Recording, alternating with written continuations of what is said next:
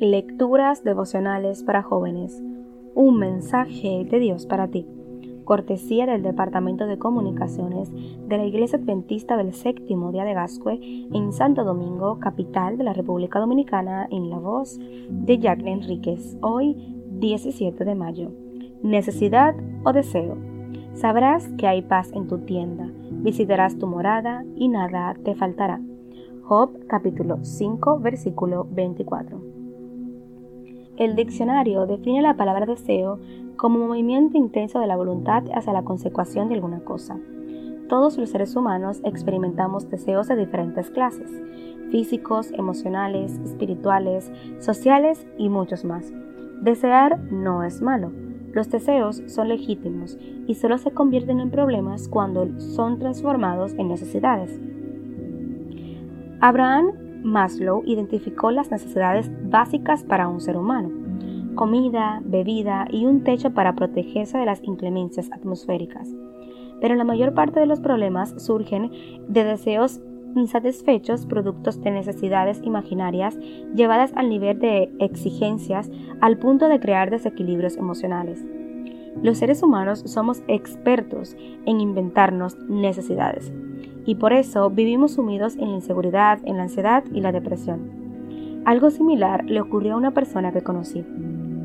Nació en un hogar adventista y fue criada en estricta adhesión a los principios de la palabra de Dios.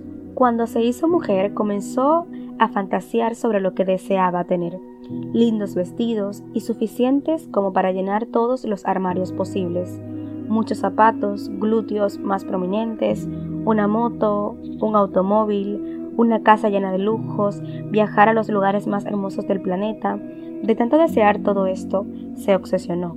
Y cuando conoció a un hombre rico y poderoso de la ciudad, le entregó su inocencia y comenzó a vivir un romance clandestino de muchos años, pues aquel hombre era casado.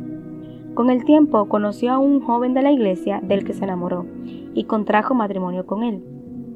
Trató de olvidar su pasado, pero sus necesidades imaginarias la acechaban, cual fantasma, y pronto volvió a su antigua aventura, ya que él podía satisfacer sus necesidades, cirugías estéticas, un carro de lujo, viajes y todo lo que ella creía que necesitaba, y debían tener en casa. Pero nada hay oculto debajo del sol. Finalmente fue descubierta, todo se terminó y el resultado final fue una descomunal vergüenza ante la iglesia, familiares, el esposo y la sociedad. Creo que cada persona debe de procurar la superación personal, pero a la vez creo que tenemos que aprender a organizar nuestra vida por orden de prioridad. Dios ha prometido en su palabra suplir lo básico para nosotros, como dice el texto de hoy. Por eso el mensaje de Dios para ti hoy es, a veces menos es más. Aprende a vivir solo con lo necesario y te ahorrarás muchos dolores de cabezas. A la vez, disfrutarás más de las bendiciones que recibas de mí. Dios te bendiga.